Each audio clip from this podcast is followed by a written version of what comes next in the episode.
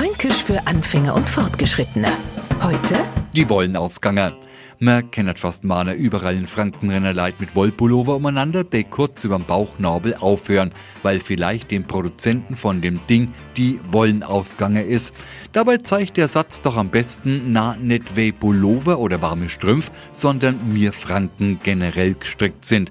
Mir nehmen sie viel vor, aber eucher zwei bleibt's dabei. Erledigt wird oft bloß die Hälfte. Und wenn man gefragt, sag einmal, wieso hast du das jetzt nicht fertig gemacht, wird sofort Druck hängt.